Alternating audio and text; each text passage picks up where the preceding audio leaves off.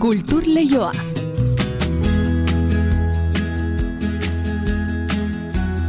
Eneriz gorrotxategi arratsaldeon. Arratxaldeon inigo. Sarraitz egin dugu azken asteotan irati filmaz, ba, iritsi zaio, eguna ez da? Hori da. orok ikusial izango duena. Hori da, zine aretoetara gaur iritsiko da, Paul Urkijok zuzendutako irati filma, Euskal Zinean ba, aurrekaririk gabeko pelikula, fantasia epikoaren generoan kokatua, Euskal Historia eta mitologia uztartzen dituena, eneko ibar jaun izateko aleginetan iratiko basora joango da, eta bertan Euskal mitologiako personaia ugari aurkituko ditu. Eneko sagardoi eta edurne azkarate dira beste askoren artean Euskara zaharrean errodatutako pelikula honetako protagonistak, urrian estrenatu zen sitxesen eta esan bezala. Gaur, eun zine aretotan baino gehiagotan eskainiko da irati. Ba, mitologiarekin badu lotura gaur ezagutuko dugun beste liburu batek Iñaki Irasi Zabal idazleak otsoa etorriko da izeneko eleberria plazaratu baitu elkar argitaletxearen eskutik. Dagoeneko amazazpi bat eleberri eta ipuin bilduma idatzi dituen egileak misterioa eta kritika soziala uztertzen ditu novela beltzetik asko duen lan berrian. Semia duen emakume gazte bat da protagonista, ez dira makalak aurren dituen arazoak eta egoera latzak eta xamurrak uztartzen dituen narrazioa egingo digu pertsonaia nagusiak. Gazteizko zuloa liburun dendan berriz komiki erakusketa berezi izango da gaurtik aurrera.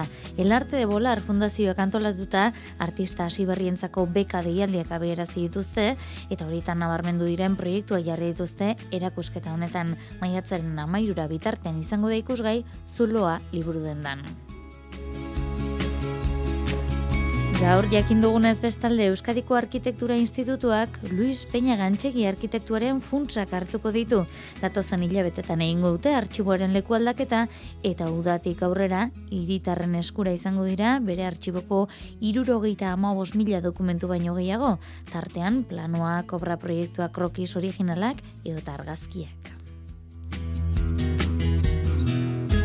Eta errenteriako dantzaguneak teknologia eta dantza uztartuko dituen ikastaro hartuko du asteburu honetan. Stokos Institutuko Muriel Romero dantzariak eta Pablo Palacio musikariak emango dute, eta dantzarientzako ez ezik bideo sortzaile, soinu artista eta software programatzaileentzako ere izango da. Lantegi experimental hau, zinetika jaialiarekin lankidetzan antolatu du Gipuzkoako dantzaguneak. Barratxalde gordubiak eta hogeita ama minutu ditugu, kontu hauek eta gehiago baditugunez, asgaita zen otxailaren hogeita laugarnak dakartzan kulturalbisteak aletzen, aurrez baina, arratsalde honde izule entzule. Kultur leioa zabaltzeragoaz, Euskadi irratian.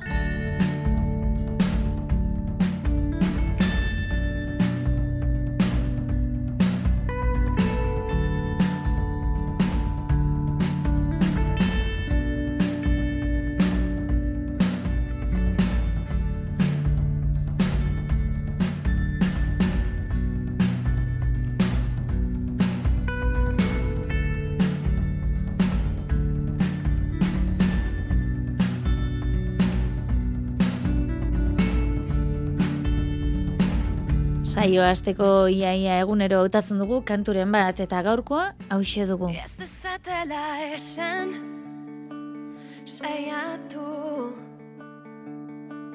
ez zinenik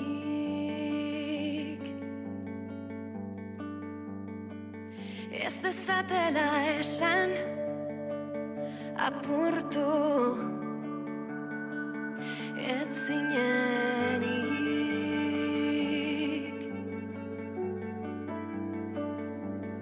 Zer dakite astu noiek Zure barne matxinadez Mamuitira kakailurrik ez. Ez dezatela esan Egunero izaten dugu kanta bat abia puntu, ba, itzorduren batekin lotua, lan berriren batekin. Gaur ordea ez dugu hautatutako kanta geuk aurkeztuko, protagonista eurei utziko diegu aurkezten. Aurtu ezagun, lier taldeko, lide Hernando, lide egunon. Kaixo. Aurkeztu duzu, eramaten zuen lanik berriena da? Mm bai, bueno, oantxe atera degun e, abesti solte edo single deritzoloietako bat da. eta, eta, bueno, ba, pozik gaude, egia esan, abesti, ez dakit, abestiaren harrerarekin, orokorrean. Mhm, Kantu honen atzean baina, e, gai sakonak jorratzen dituzue barkamen eskaera ageri da? Bai, hori da, azkenean, e, bueno, batipat nik, ze, bueno, ni naiz letra idazten duena, naiz eta bestia taldean e, egiten den, edo, bueno, kasu honetan gitarra joleak sortutako bestia da, baina letra nik. Eta, bueno, azken aldian buruan asko dabilkidan gauza da, ez, e, zure burua barkatzearen asuntu hori dela, Ba, askotan esaten dut, e, bizitzan gauza pilo bat ikasten ditugu egiten errenta itorpena ebai, baina ez dugu ikasten gure burua barkatzen. Osa, dela, gauza funtsezkoena, ez? Eta ba, horri buruz da. Tira, bideoklip eta guzti etorri da. Bai? Bai, moztu, in, moztu inabarkatu. Vale, lasai. Bideoklip eta guzti etorri da, ezta? Oraingoan? Hori da, hori da, bai, bideokliparekin atera dugu, e, badatorrek ekoitzia eta ane berri otxoak zuzendutakoa eta, bai, Mhm. ba oso pizta polita egin digute egia esan. Tira, dagoeneko sare sozial guztietan ikusi izango da, ezta? Mhm. Eta okerrez pagaude lan honekin udazkenean argitaratuko duzuen beste batekin batera Durango Mhm. begira jarriko zarete, ezta? Hori da zuen aurreikuspena. Hori da aurre ikuspena, baino, bueno, hilabete asko gehatzen da durangorako, eta beraz, e, ziur gaude behintzat beste abesti bat aterako dugula, hori seguro, baina, bueno, ea gero durangorako ze artefakturekin edo goazen. Eta lan berri hau plazaratuta, holtza gainekoari ekingo aldiozue? Bai, noski, oain, e, martxoan hasiko gera kontzertuetan. E, martxoaren emezortzian, bueno, martxoaren iruan lehenbizi akustiko berezi bat eskainiko dugu Vital Fundazioan gazteizen, beraz, bueno, zanda gomidatzen dugu bertara, martxoaren iruan. Eta gero, martxoak emezortzian oinatin, martxoako geita maikan iruñan, eta, bueno, beste inbesteia udalari begira. Zuen sare sozialak gertutik jarraitzeko esango diegu beraz, da. nahi duenari, eta esandakoa lide errando, eskerrik asko gaur kultur lehioan zuen eramaten doinurik berrien aurkeztearren, zorteon eta ionek arrakastaren bidean eramaten zaituzteten. Ondo izan eta beste bat arte? Mila esker, agur. Ez dezatela esan merezi Ez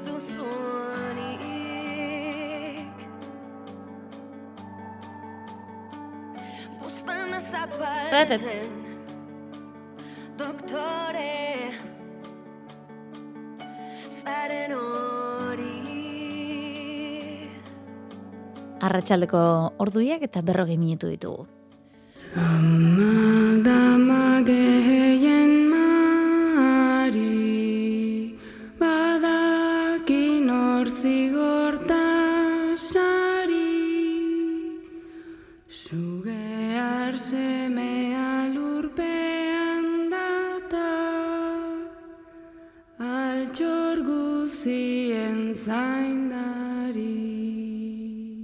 Orduari erreparatu diogu, baina egunari ere erreparatu behar diogu, izan ere iritsi da eguna.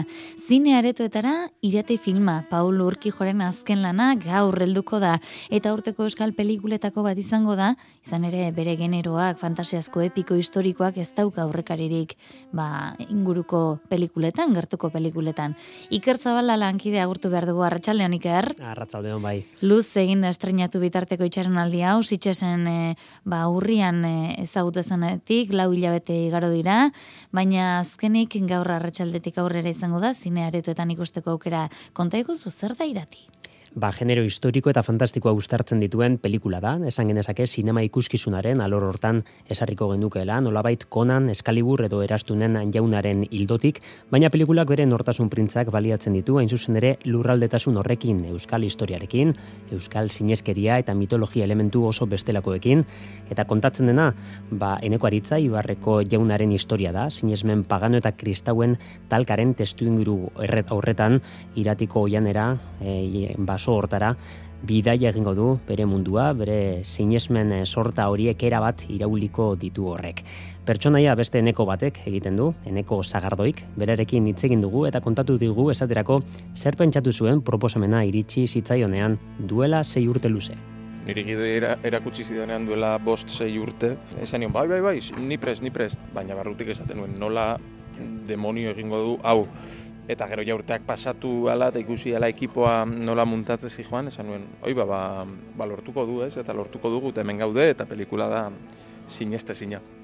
Eneko gainera, Paul Urkijoren aurreko pelikulan ere ikusi genuen, errementarein, eta Euskal Zinemak irati iritsi arte izan duen orain arteko produziorik handienean ere bai, handian. Bai, goi ere, eskuratu zuen, handia pelikula arekin, esan genezake Euskal Star System hordako aurpegi oiko bilakatzen ari dela eneko zagardoi, eta nolabait, txampunaren bestaldea dugu, edurne askarate, iratiren pertsonaia misteriotsu hori egingo duena, bere lehen filmea da ondakoa, egon daitekeen, ate handienetik sartu dela esan genezake, sinamaren mundu ontara.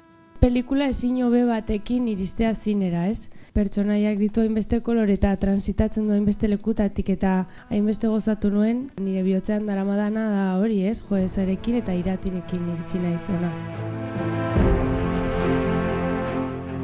Pelikula ikusgarria dela genioen, fantasia epikoaren generoan selikatua, erreferenteak ere aipatu ditugu, nolako tonua du iratik, Iker? Ba, pelikula alik eta handiena egiten saiatu dela dierazi du Paul Urkijok bere referente tematikoak aipatu ditugu lehen, fantastikoak dira, baina Arabiako Laurens bezalako eragina ere aipatzen du Urkijok nolabait tamaina bisual hori bilatzen zuen enean. Gainontzean oso pelikula basatia da, batalla odoltsu ikusgarri batekin hasten da, horreagako batalla hori da, eta ondoren historiak pisu dramatikoa edo pisu historikoa galdua ala fantasiak hartuko du bere tokia eta ikusiko ditugu euskal mitologiako izaki ugari bertan egongo dira tartalo, sugar, lamiak eta abar oso luzea. Izena duena bada, da pelikularen espiritua, irudimenak pisua hartuko du, baina oso pelikula fisikoa ere bada. Eneko sagardoik kontatu digu esaterako nola prestatu behar izan zuen pertsonaia epiko ontarako. Eta nire gorputza muskulatua ikustearen sentsazioa. Naiz eta aste batzutarako bakarrik izan zen, gero ja, desagertu da. Baina hor egon zen, izena zuen, eta rodajea baino lau bostila bete lehenago, lehenengoa zan gimnasiora joatea eta asko jatea. Eta hori irabazi nituen iaia markeio. Gero sinesgarri egitea bai borrokak eta bai zaldian ibiltzearena, ez? Tor orduan espatekin trebatzeko lehenengo esgrima klasea jaso nituen, eta zaldiarekin ere bai, ni pelikularen bat egin dut zaldiekin, baina bakarrik astiro ibiltzen, baina hain bizkor eta mendietan eta Ba, era bat euskaraz errodatutako pelikula da, baina bokazio komertziala ere badu ez da, Iker? Bai, gainera ipatu beharra dago euskara zaharrean dagoela grabatua, esfortzu eginda sortzigarren mendeko izkera hortara egokitzeko, baina bazenioen, ez, pelikularen asmoa alik eta publiko anitzenetara iristea dela, hizkuntza indargune bezala erabilita, zentzu hontan itzi eritu nore pelikulan dago, mariren pertsonaia egiten du, paper txikia da, baina ezin esanguratsuagoa, nolabait, aktore gonbidatua bailitzan, baliatzen da ituño, ez, eta, eta jakinaren bezala, bueno, ituño nazioartean ezaguna da, batez ere, la casa de papel sailean izan duen partaidetzagatik, e, adirazi zuen, adirazi du atzo, e, nola beretzat arrotasun hutsa den pelikula hontan parte hartu izana.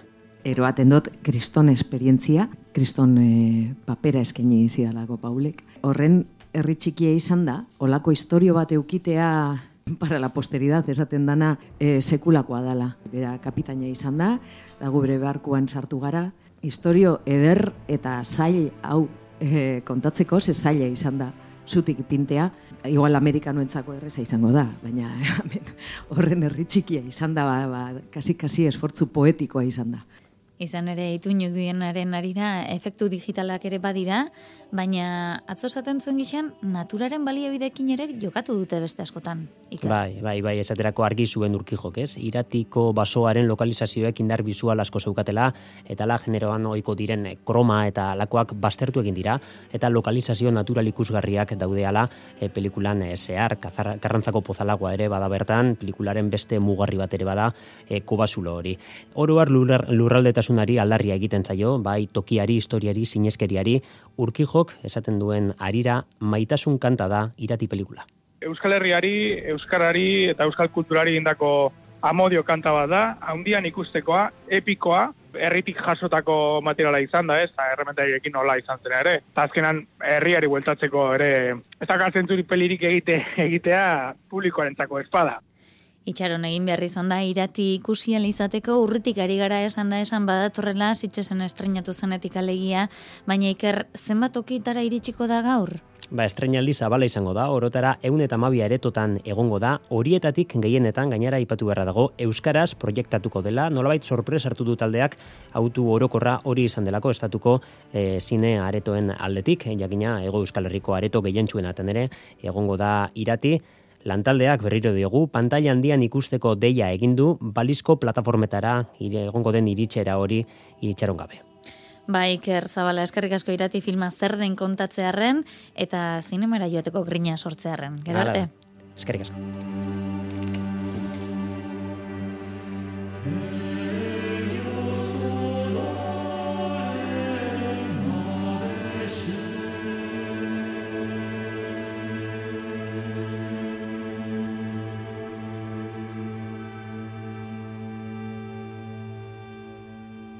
Kultur Leioa Euskadi Irratian.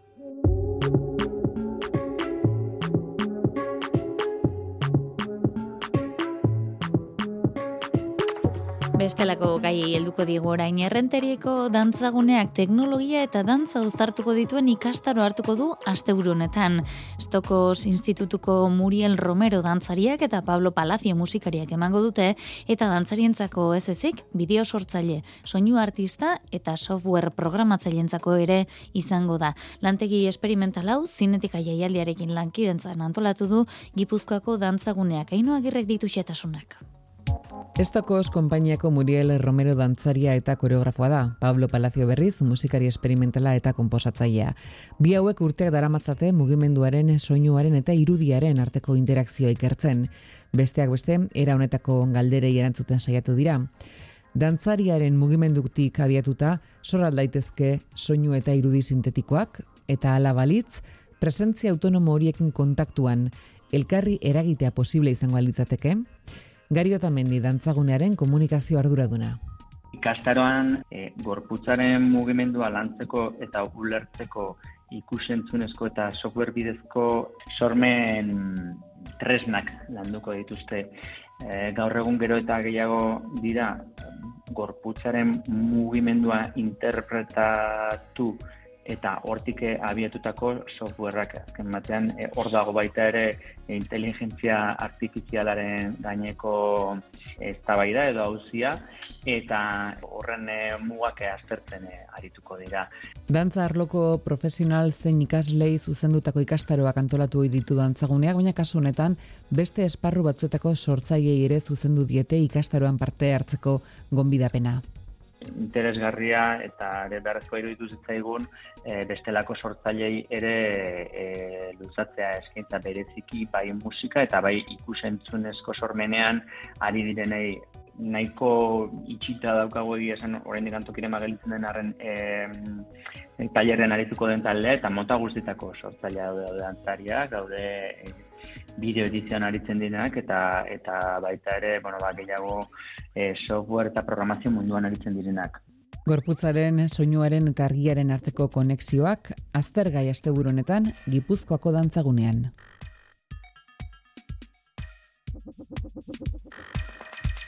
Bestalde, Iñaki Irasi Zabalidazleak otsoa etorriko da izaneko eleberria plazaratu du elkar argitaletxearen eskutik. Dagoeneko amazazpi bat eleberri eta ipuin bilduma idatzi dituen egileak, misterioa eta kritika soziala uztartzen ditu novela beltzetik asko duen lan berrian. Semea duen emakume gazte bat da protagonista, ez dira makalak aurren dituen arazoak, eta egoera latzak eta xamurrak uztartzen dituen narrazioa egingo digu pertsonaia nagusiak. Mari Jose Uriak hitz egin du Durangoko idazlearekin. Thriller itxurako eleberrian zazpi urteko semea duen maider da protagonista. Eta etzaio arazorik falta, desagorturi dagoen anai gaztearen atzetik dabil polizia, hilketa leporatzen bai diote. Lantokian, ugazaba eskuluzea medio lana galduko du berak. Eta ia ezagutzen ez duen aitaren berri izango du, hilzorian dagoelako. Iñaki irasi zaba legileak dion moduan bizitza ez dela ipuinetan bezalakoa aspaldi ikasi zuen maiderrek. Emakume gazte bat da, lanetik eh, bota egiten dute eta hor arazo handia ditu ba, umearen ardura ukitzeko, ze bera bakarrik zaintzen du umea. Eta gero tartean, agertzen da baita ere bere aita aspaldi desagertu zena, e, hilzorian dagoela, eta horren bera ba, bizitan joan behar zaio, naiz eta ez du sekula inorako harremanik izan berarekin, eta hor beste trama moduko bat dago, eta bai, nahiko egoera latzak orapilatzen zaizkio protagonistari, eta hori da gehien bat novelaren ba, joan etorria. Ari mutur asko dituen istorioan naigabea eta xamurtasuna tartekatzen dira. Protagonista da narratzailea eta haren izaeraren erritmoan josi du eleberria idazleak. Eta bere ikuspuntutik kontatzen ditu denak eta justut testua azkarra dela, erraza eta, eta hori batez ere egoera latzak, gordinak eta samurrak ustartzen dira eta horrela ba, osatzen da liburua. Novela beltza ugari idatzi ditu egileak, hau ere hortxe mugan kokatzen da. Thrillerraren eremuan, misterioa, tentsioa, delituak eta kasunetan indarra hartzen duen kritika soziala uztartzen ditu. Novela beltza azkenean eh, ardatz bi dauzka ez bata da, delituen ingurukoa izan behar du eta bestea eh, gizartearen kritika edo bentsat begirada kritikoa edo analizia itea ez da. Naiz hau ez den novela beltz tipikoa, hau da, ez dago ikertzaile bat, hiltzaile bat eta susmagarri batzuk, baina delituen inguruan arrastuta dago eta hori, analizi, gizartearen analizi kritikoa ere bada, orban, eh, ni uste novela beltza dela, agian mugako novela beltza, baina bai. Maider pertsonaia nagusiak hiru txerritxoak eta otsoa ipuñari buruz egiten duen gogoetatik datorri zenburua. Errealitatean otsoak letagin zorrotzagoak dituelako, adreiluz eraikita izan arren etxea erraz bota dezakelako.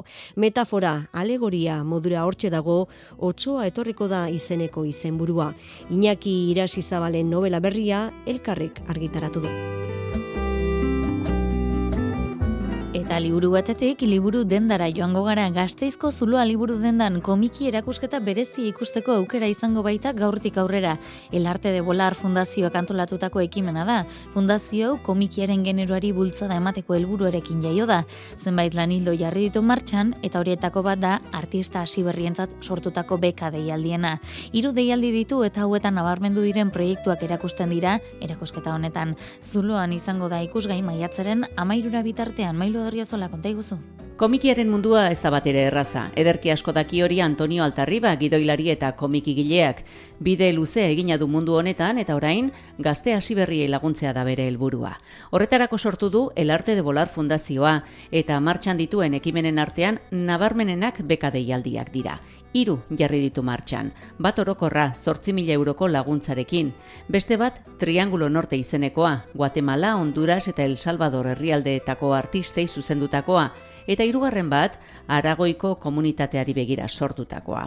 Oso harrera ona izan dute hiru deialdi hauek eta jaso dituzten proiektuen kalitatea kontuan hartuta erakusketa osatu dute proiektu esanguratsuenekin. Nabarmentzekoa, deialdi orokorrean beka eskuratu duen Clara de Frutos komikilariaren lana, La Sin Sombrero proiektua aurkeztu du eta beka honi esker argia ikusiko du bere komikiak, bere historiak, uda aurretik. El Arte de Volar Fundazioak komikiaren etorkizuna erakutsi nahi du erakusketa honen bidez, proiektuak gauzatzea ez ezik, hauek ikusaraztea ere oso garrantzitsua delako artistentzat. Maiatzaren amairur arte izango da ikusgai gazteizko zuloan eta erakusketa ibiltaria denez, Bartzelonan edota Zaragozan ere erakutsiko da. Fundazioa eta honek eskuartean dituen ekimenak ezagutu nahi izatera, fundazionelartedevolar.com webgunean duzue informazio guztia.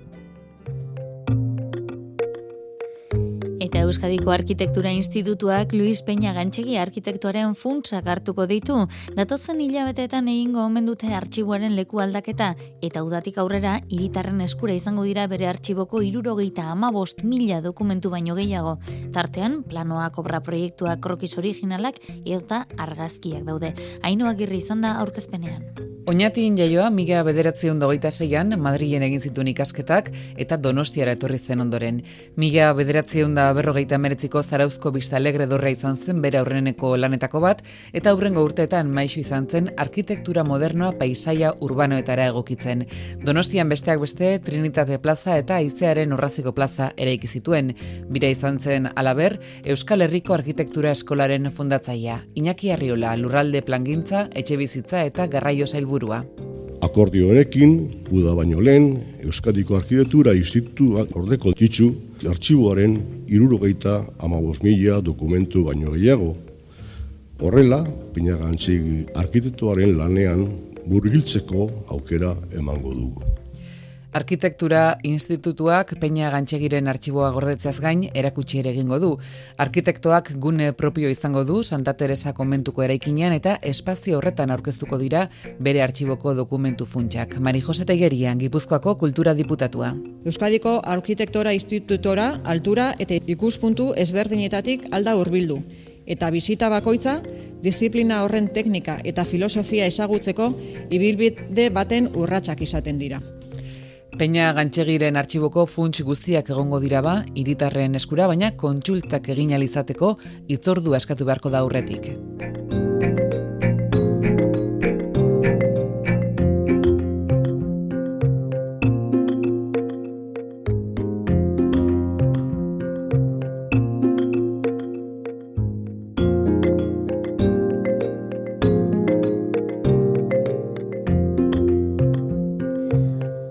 Gaur saioa amaitzeko beste doinu batzuk eh, hartu behar ditugu Benito Lertxun diren Mauleko bidean sartuko gara.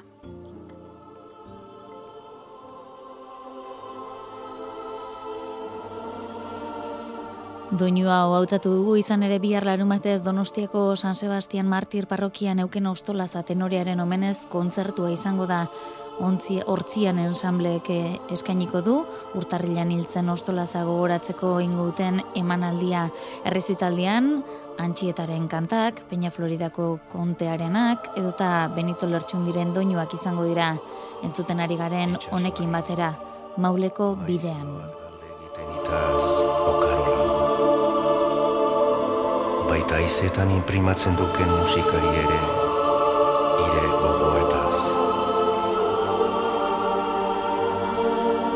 Oroitzen alaiz, lusako jaun baruaren estaietan, ezbeldoiko hilketaren berri eman idala isilka. Bere terretxen azken atorrean, erioz